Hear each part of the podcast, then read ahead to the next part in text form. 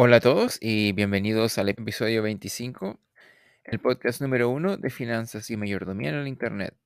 Somos sus anfitriones Juan Pablo, David y la inteligencia artificial. Y queremos darle muchas gracias por acompañarnos en este viaje hacia la libertad financiera y la mayordomía bíblica. Hoy continuamos y terminamos nuestra conversación sobre el capítulo 2 del libro Padre Rico, Padre Pobre por Robert Kiyosaki. Por si se nos olvidaba, el capítulo está titulado ¿Para qué aprender finanzas? O esa fue la traducción que nosotros le dimos, para ser más exactos. Como explayamos en el episodio anterior, este capítulo está lleno de contenido valioso. La última conversación fue más que todo una discusión del resumen del capítulo. Hoy tenemos preguntas que el mismo autor añadió a su libro por ser una edición especial de 20 años, creo, sí, los 20 años. Entonces, esas son las preguntas que vamos a, a nosotros responder y e invitarlos a todos ustedes a que respondan con nosotros. Son nueve.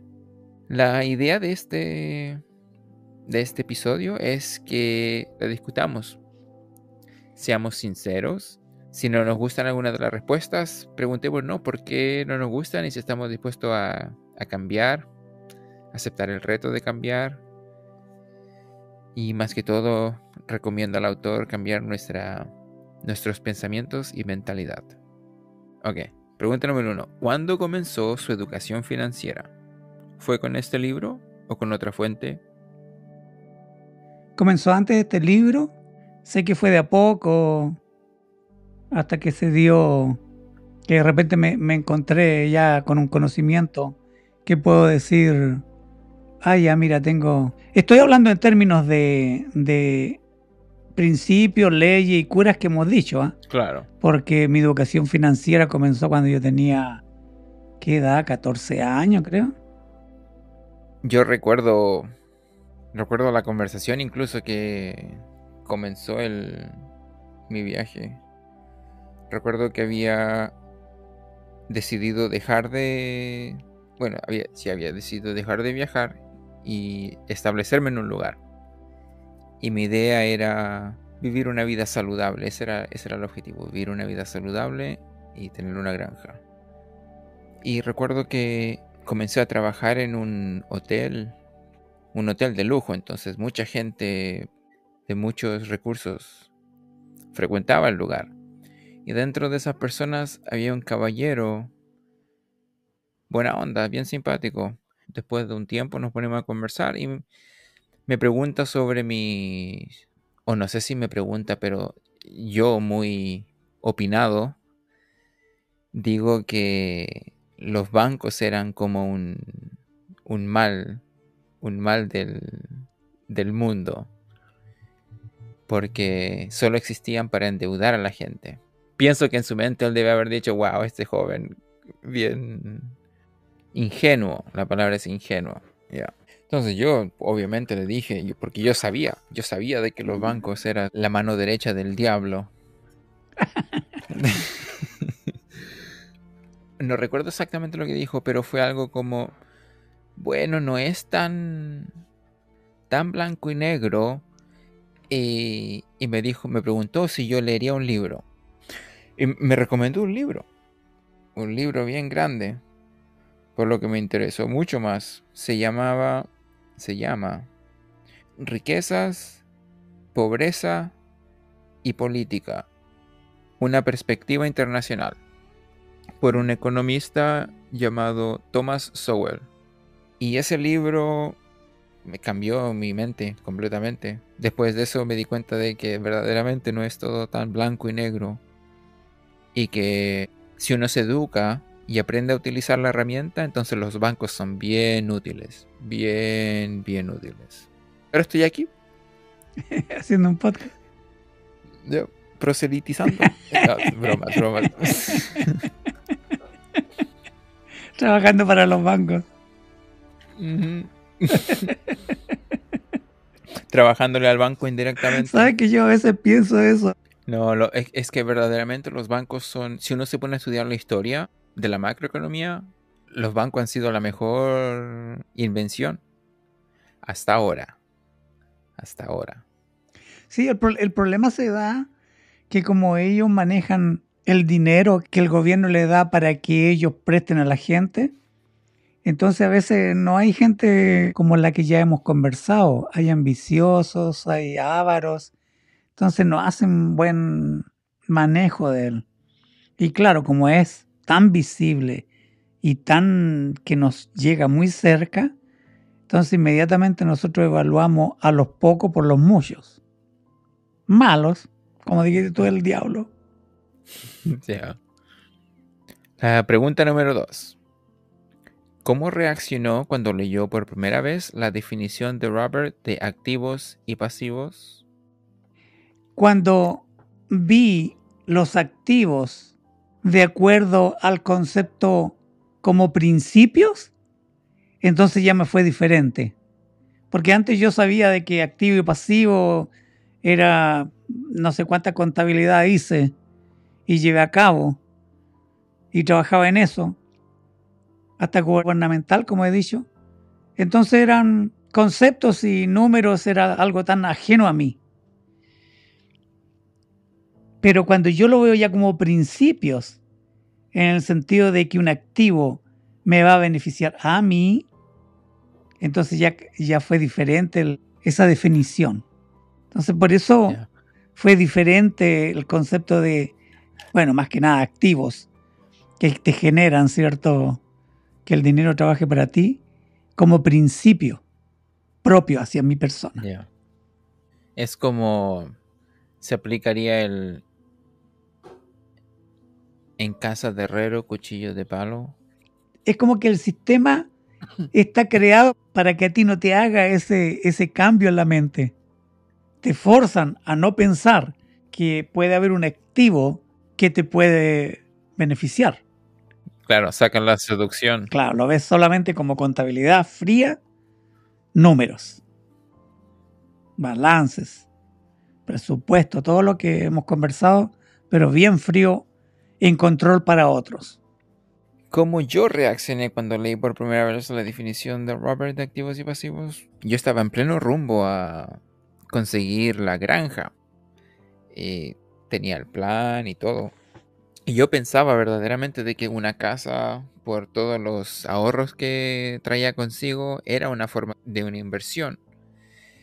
Pero no necesariamente la hace un activo. Me costó un poco aceptarlo. Pero menos mal que lo hice. Pero te costó porque no veías la posibilidad, por ejemplo, de lo que conversábamos en el episodio anterior, de adquirir un duplex. ¿No veías esa compra? Yo creo que habían dos factores. El primero, ese es uno de ellos, porque se veía bien irreal esa posibilidad. La idea de tener un inmueble de ese costo era muy, muy difícil, muy imposible casi. Y la otra era de que la idea de tener una granja era tan en mi mente utópica que yo verdaderamente la quería. Entonces tenía que justificar de una forma u otra utilizar mi dinero para la granja en vez de para una, una un, un activo verdaderamente tal. Por suerte cambié de parecer. No costó mucho en todo caso. ¿ah? Lo único que la pelea en mi mente fue difícil, pero no fue, no tomó mucho tiempo porque lo único que tuvo que pasar fue que terminar este libro porque en el futuro va a dar otro argumento más sobre cómo las casas se vuelven activos. ¿Vamos a la 3? Ok. La 3 dice, ¿cómo reaccionó cuando afirmó que una casa no es un activo? ¿Había considerado la suya como tal? Después de que expusiera completamente su argumento, ¿le hizo cambiar de opinión? Ok si queremos entender mi reacción, vamos a tener que entender otra cosa que dijo Robert, que es otra enseñanza muy, muy, muy buena que saqué de este libro. Por ejemplo, de una forma bien pragmática.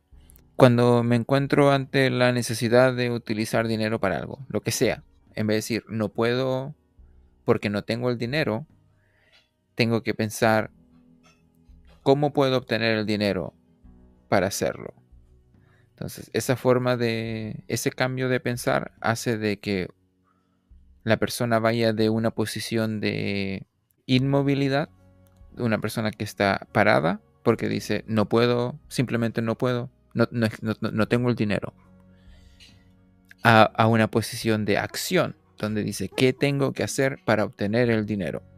Entonces, interesante como esa forma de simplemente esa afirmación hace de que mi intención y por ende mi forma de actuar cambie completamente. Yo me lo tomé muy a pecho eso. Y cada vez que me encontraba con esas situaciones me, hacía la misma pregunta. Entonces, dentro de todo, llegó esa, esa pregunta a mi mente. ¿Cómo hago que la casa sea un activo? El mismo libro me enseña cómo hacer que la casa sea un activo. Entonces en mi mente dije, ok, ¿cómo obtengo el dinero para obtener eso? Así que fue bien... Ah, tuve mucha suerte, no sé si decirlo así, de que pasara todo bien como en secuencia. Porque ya me, me dio como una energía y un aventón para ponerme en acción. Esa es mi respuesta final. Ok, sigamos a la 4 entonces. Dice, entonces la 4 va a ser para usted. La pregunta 4 dice, ¿qué situación de flujo de caja se parece más a su vida? Ok, creo que estas son, porque tenía tres, nos, mostró tres. Nos, mostró la de los ricos, la de los pobres y los de la clase media. Ok, mostraba que la, pobre tenía el trabajo y gastos. Trabajo y gastos, nada más. Después mostraba que los de clase media tenían trabajos, deudas casa, auto, escuela, universidad, lo que sea, y gastos. Entonces, trabajo, deudas y gastos.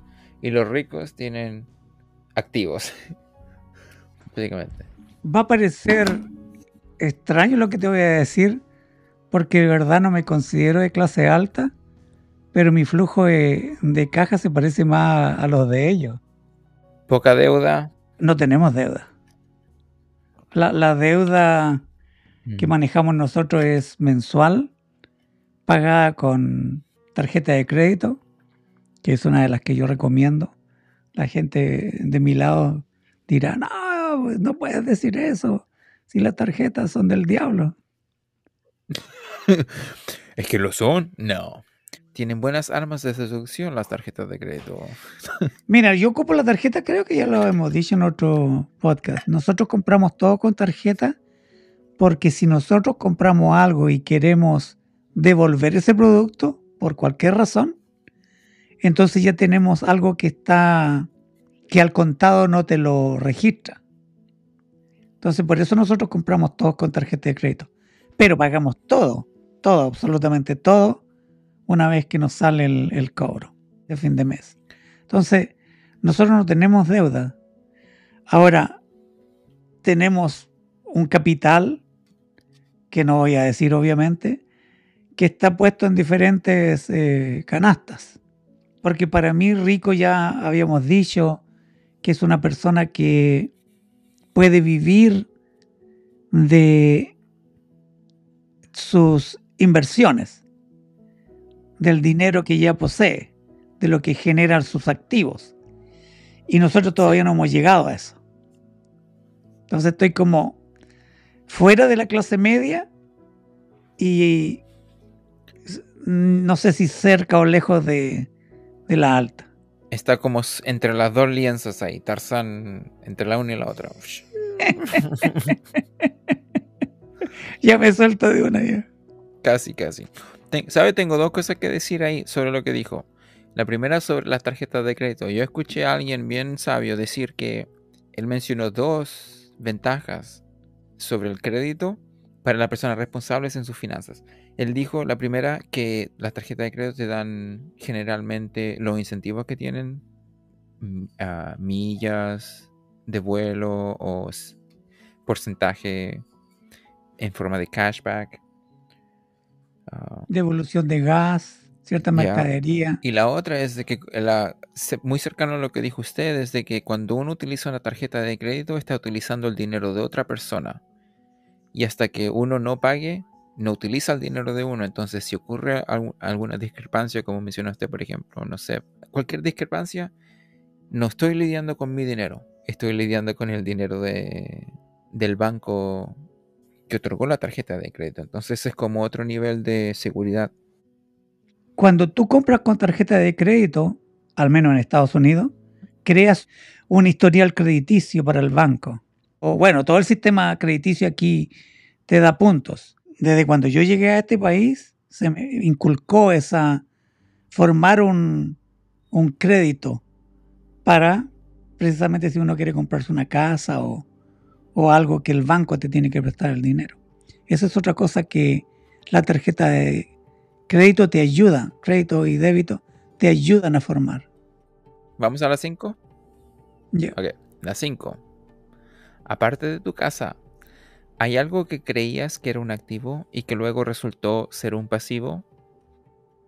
La verdad es que no. Yo aprendí bien joven, creo que, no me acuerdo, bien joven, que, bueno, yo solía creer que tener un auto nuevamente era una inversión porque, ah, no sé, te ahorraba tiempo. Entonces era la inversión. Pero activo, activo, de acuerdo a la definición de, de Robert, es cuando te está generando en sí ingresos. Claro. Si yo arriendo el auto por, no sé, un servicio de...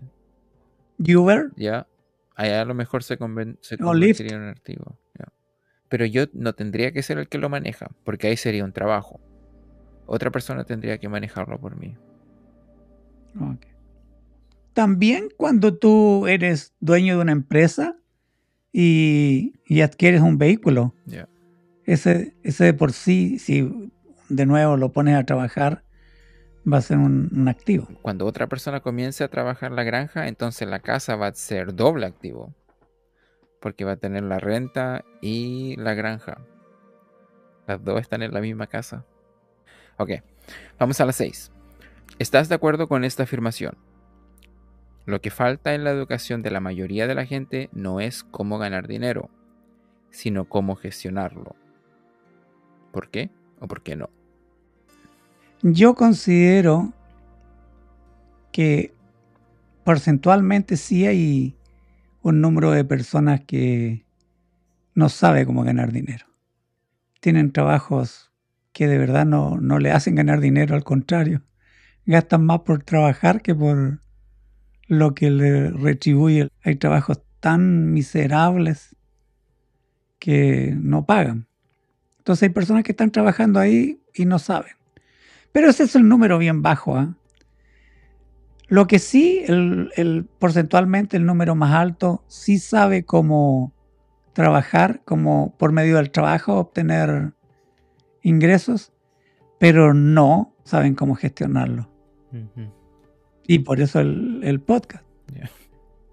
La afirmación creo que estereotípicamente o generalmente está acierta. Pareciera ser que la gente joven que yo conozco o no trabajan o tienen dos o tres trabajos. Increíble que en Estados Unidos la gente... Pero no sé si lo hacen por necesidad o porque son estudiantes y tienen el tiempo y la energía. Bueno, yo conocí una persona que estudiaba en la universidad y tenía mm, de dos a tres trabajos. Y estudiaba en la universidad. Yo cuando estaba en Chile tenía un full time y, estaba en la universidad. Bueno, también uno es joven, tiene energía, pero es cosa de proponérselo nomás. Es factible, demanda bastante energía. Pero lo que veo aquí yo en cuanto a la pregunta, de acuerdo al, libro mismo y, al capítulo, es la educación lo que, lo que quiere como atacar más. No tanto como si saben o no, yo pienso que en esa área no se ha educado a la población. No es que la población no se haya educado, sino que no se ha educado a la población. ¿Ves la diferencia? ¿Te das cuenta que se trata de educación? No es, no es que la gente no quiera aprenderlo. Me imagino que tiene que haber un, gente que no le interesa el tema, punto. Pero si fuese algo como que te enseñan matemática o química o álgebra como forzadamente, la gente no se va dar esa opción de que lo estudie o no. Se me vienen a la mente muchos ejercicios que hice yo durante la enseñanza media, por ejemplo, el interés compuesto, básicamente ejercicios de contabilidad. Oh, entonces, en cierta forma, sí fui expuesto al, al tema. A lo mejor lo que ocurrió fue de que, bueno, yo verdaderamente no tenía interés, era, es aburrido, porque la verdad que la contabilidad sí es aburrida, a pesar de que son números y los números son entretenidos. Los problemas que te presentan cuando eres joven, no simplemente no, no puedes relacionarte con ellos, no, no se asemejan. Qué interesante que, que para mí era Súper entretenido. Ya, para mí lo entretenido era el ejercicio, hacer, hacer la matemática, pero el, problema en sí era, era raro. ¿A qué voy con esto? Porque mi punto es de que supongamos de que decidamos enseñar estos temas en la, en la escuela. La mayoría de la gente no toma atención en la escuela, entonces va a ser... No me pregunto si el, el resultado sería diferente. Um, la educación verdaderamente comienza en la casa. Si el entorno familiar no está interesado en, el aprendizaje en sí, va a ser muy difícil que el niño capture el contenido pedagógico. Hablemos porcentualmente de nuevo. ¿Qué porcentaje de los estudiantes salen del nivel superior que no han tomado ni un tema de principio eh, financiero. ¿Qué eh, porcentaje? el 100%. bueno, excepto por los que han ido a, escuelas privadas. No, no, estamos hablando de, un sistema en donde se va a impartir sí o no eh, principio financiero. Si tú no lo enseñas, va a haber un 100% de ignorancia en cada década que salga de estudiante. Pero si tú lo impartes como materia obligada, le guste o no le guste a la persona, porque así pasa con las matemáticas y ya de nuevo, álgebra, biología, todas las materias. Hay personas que no les gusta cierta área y otras sí, pero al menos sí salen con un conocimiento. Si por ley se instaura esta educación, va a haber más población que maneje los términos, los principios, las curas, las leyes que gobiernan el dinero. Entonces no se trata tanto como que, ah, no, pero es que la gente, no quiere. Sí, hay un porcentaje que no lo va a querer.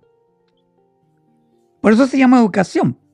Conversábamos en el, en el, en el episodio pasado que habían tres factores importantísimos para que se lograra el objetivo de que la persona obtuviese un buen conocimiento de finanzas que el emisor fuera bueno, obviamente que el receptor fuera bueno, que tuviera cierto ese, ese interés, esa pasión, ¿ya? Y que la información fuera buena. Entonces, habiendo esos tres elementos, se va a obtener un resultado. No, no se va a obtener lo que hay hoy en día, una población tan alta de 60, 70%. Los milenios, por ejemplo, 70% de los milenios endeudados. Mira, mi realidad, ahora, en el 2023 que estamos, yo tengo que aprender por las redes sociales y bueno, libros que uno compra.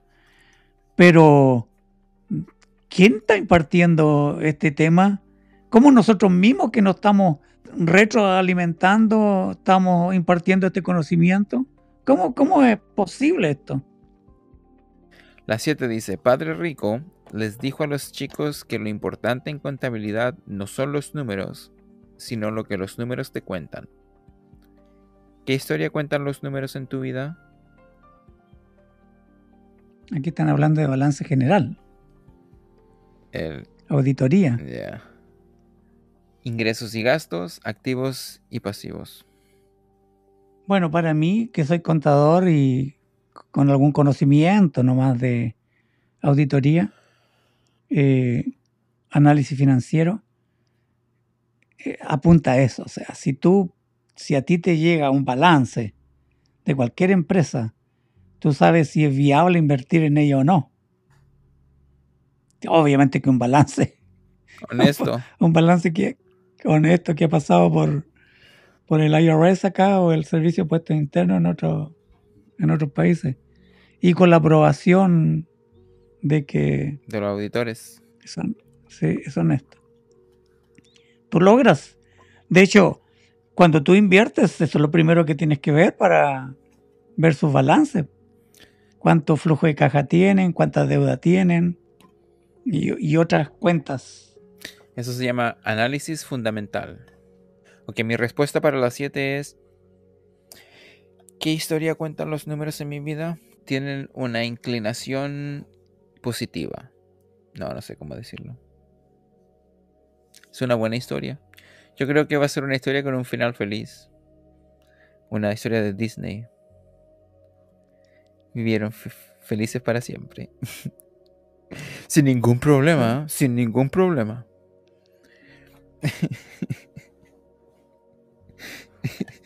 ok. ¿A quién, ¿A quién? A, nadie. mi cerebro nomás. Ok. La 8. ¿Cuándo hubo un momento en tu vida en que un logro aparentemente positivo, como un ascenso o un aumento de sueldo, no dio el resultado que esperabas en el balance? O oh, yo recuerdo, cuando yo me mudé acá y comencé el último trabajo que, que tuve,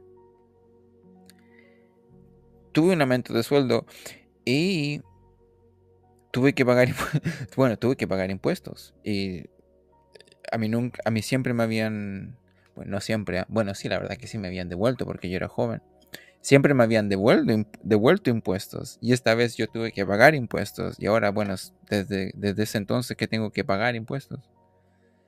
No se siente muy bien, ¿ah? pero lo entiendo, es necesario. Me gusta que las calles estén bien lisas y niveladas. Y aparte que el correo de acá de Estados Unidos es puntual y no estoy siendo sarcástico. Estás contradiciendo a De Vuelta al Futuro. sí, sí, sí, exactamente. Pero es que es cierto. Bien puntual. Los primeros de cada mes, todas mis deudas llegan ahí. No se entendió la broma, ok. Bórrela, sí, bórrela. Sí, se entendió. No, no, está bien. Ah, ¿Usted tuvo un. ¿Se acuerda de alguna desilusión por un. Una buena noticia? ¿Una buena noticia o una mala Perdón, No, una, un logro positivo. Mira, yo recuerdo esto. Eh, yo creo que me estoy aquí prácticamente, como decimos nosotros, dando testimonio. Yo no tuve una juventud muy, muy, hablo de juventud, ah, no de niñez, muy derecha. Estudié contabilidad y no saqué el título. Me puse a trabajar y estaba estudiando computación para, para aumentar mi conocimiento y poder que me tener mejor trabajo. Me dicen que puedo ir a sacar el título de contador tenía que ser un reciclaje, algo así, no sé cómo lo llamaron. Entonces yo estaba estudiando dos carreras para poder tener más títulos y que me reconocieran, no cambiarme de trabajo, lo que sea. Bueno, cuento corto, logré obtener los dos títulos y llega donde yo trabajaba en esta empresa de comunicaciones, eh, un puesto que apuntaba a computación y, y a contabilidad. Y gano el puesto. Y si yo era, hablando de grados, el grado 21 por ahí, me subieron al grado 8. Bueno, el punto es que yo gané más. ¿Y qué crees que me pasó? Gastó más. Claro, no me, no me duró nada el dinero en las manos, era como el agua, como dije el episodio pasado porque no conocí esto, estos Principios. principios. Yo, yo las he vivido todas. De a poco están saliendo aquí. Y ganaba. Me dieron más dinero por, por tener ese cargo, sino por desarrollar. Y todo se me diluía, todo, todo lo perdía, lo malgastaba, no sabía administrarlo, lo gestionaba horriblemente. Todo lo malo que se te puede ocurrir, yo hacía. ¿Alguna vez trató de indagar en lo que eran las inversiones? Supongo que en ese tiempo era más como hablar chino. Mira, yo tenía hasta un papá rico que si yo lo, lo hubiera visto a él, cómo se hacían los negocios, hubiese aprendido. De hecho, yo creo que traté de hacer un, negocio y mi papá, porque era mi papá, nomás me dio el dinero. Porque el negocio no sabía ni gestionarlo yo. No llegó a ni un lado. ¿Cómo puedo decir eso? oye? Que pa- Para no verme como, pero qué niñito este. Y eso me duró 40 años. 40 años de porrazo en porrazo por no aprender de mi papá rico. Mm. Así que, claro que nosotros tenemos que insistir en la educación. Yo no quiero que nadie se demore 40 años en aprender. Lo bonito es que tú aprendes, ¿ah? Llega un momento en que tú vas a aprenderlo. Pero 40 años, ¿para qué? Yo sé que voy a redimir todo ese tiempo, pero ¿vale la pena 40 años aprender algo de 40 años? Bueno, ¿sabes tú que es hasta bíblico eso? Moisés se demoró 40 años en aprender. Ah, 40 años en el desierto. Sí, 40 años el pueblo de Israel en el desierto. A mí me pasó en, en el área de las finanzas. Bueno, y en otras áreas también. La 9. Llegamos a la última pregunta. Dice así, ¿cuántos días hacia adelante podrías sobrevivir si dejaras de trabajar hoy? ¿Te sorprende o te asusta esa cifra? A ver, yo... ah, tendría que ser cálculo... Varios años. Varios años. Varios, varios años. Lo impactante de esto es de que comenzamos con cero. Entonces ahora que se pueda llegar a decir eso es, es como testimonio a que los principios funcionan, son verdaderos, confiables, rentables. Sí. Sí, que, que la gente que se convenza de eso. Eventualmente no vamos, a, no vamos a tener que convencer a la gente, vamos, vamos a, a conversar con personas que piensan de la misma forma. Eh, Como que yo todavía tengo esta mentalidad de que estamos llegando a aquellos que están en esclavos de las finanzas. Entonces yo sé que hay bastantes de ellos. Y claro, es como que los veo ahí y me identifico y, y quiero que lo que me resultó a mí, le resulta a miles, millones de personas, les puede resultar a ellos. Eso, a eso voy, más que nada. Sí, te digo que me sorprende, no me asusta, me sorprende. Más bien que tú sabes que yo soy cristiano y creo en milagros. Creo que tú estuviste hace poquito al tanto nomás de que yo pensaba que me iba a llegar una cifra X y llegó más. Sí, sí, recuerdo. Entonces te das cuenta como que yo veo de que, vuelvo a decir que como cristiano, Dios nos redime el tiempo. Y sé que sus principios en cuanto a la mayordomía bíblica, que Él los creó, son funcionales. ¿Y tú? Si yo dejara de trabajar hoy, ya estaría cómodo, por suerte. Bueno, no sé si es suerte, la verdad, porque como dije anteriormente, ha sido un trabajo duro, de verdad, no es, no es fácil no gastar el dinero. ¿Saben? Yo, desde que tengo cuatro años o tres años, que quiero tener una moto. Y desde que desde que comencé mi, mi viaje hacia la, hacia la libertad financiera, que puedo comprarme una moto. Pero no lo he hecho porque sé que es mejor no hacerlo todavía. Mi libertad financiera es más valiosa que la moto. La vida no es fácil, requiere sacrificio.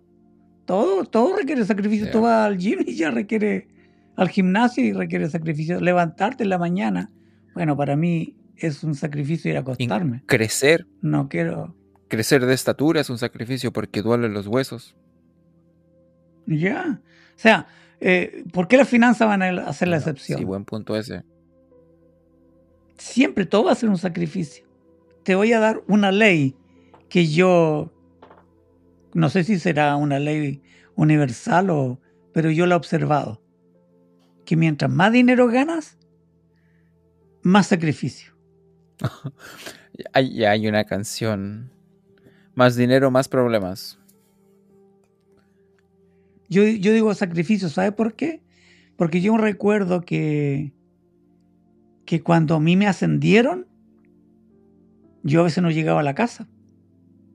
A veces iba a la universidad y veíamos cuál era el compañero o el alumno para el profesor que se iba a quedar dormido en la clase. Sacrificio. Ganaba, ganaba muchísimo dinero, pero era un sacrificio. Entonces, el concepto de sacrificio tenemos que recordarlo más que nada a la gente. Que si usted va a abrazar estos principios financieros, le va a ser un sacrificio. Como todo. Ahora, yo creo que a veces es más sacrificado no hacer ese tipo de sacrificio que el vivir todos los días pensando, oh, me alcanzará para el mes, tengo que pagar estas deudas, se me acrecentan las deudas. Es lo que hemos hablado, ¿dónde invierto yo mi energía en este sacrificio? Sí. Eh, sí, es que uno es un, uno es un sacrificio que conlleva un, un, un, premio, como por ejemplo el sacrificio que tiene un, un atleta que va a las Olimpiadas. Y el otro es un sacrificio como el resultado de un castigo. Sufro porque estoy siendo castigado por el resultado de mis acciones. Recuerdo que en un episodio nosotros dijimos, eh, ¿qué posibilidades tienes tú ahora libres de la finanza de decir qué voy a comer hoy día? Que cuando estás esclavo, lo que te dé el amo ahí, mm. ahí ves si te da tu ración. Entonces, ¿qué sacrificio quiero hacer yo para tener esa libertad de decidir qué como? ¿A qué sacrificio tengo que hacer para que a ver si me dan de comer? Exacto. Hay un, hay un dicho en, en inglés que dice porotos primero y carne después. ¿Qué quiere decir? El sacrificio primero y después viene la recompensa. La recompensa Beans first, steak later. ¿Hemos terminado las preguntas? hicimos las nueve preguntas. Como pueden ver, así han sido buenas preguntas. y buenas respuestas. Ya han creado óptimas oportunidades de introspección.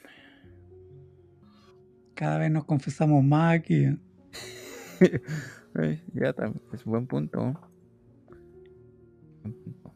Ok. Y así llegamos al final de otro episodio de Finanzas y Mayordomía. Espero que hayan disfrutado de este episodio tanto como nosotros. Si este episodio le ha ayudado, quisiéramos invitarle a que lo comparta con sus familiares y amigos. Comente, estamos en todas las redes sociales y por supuesto suscríbase y regálenos un me gusta.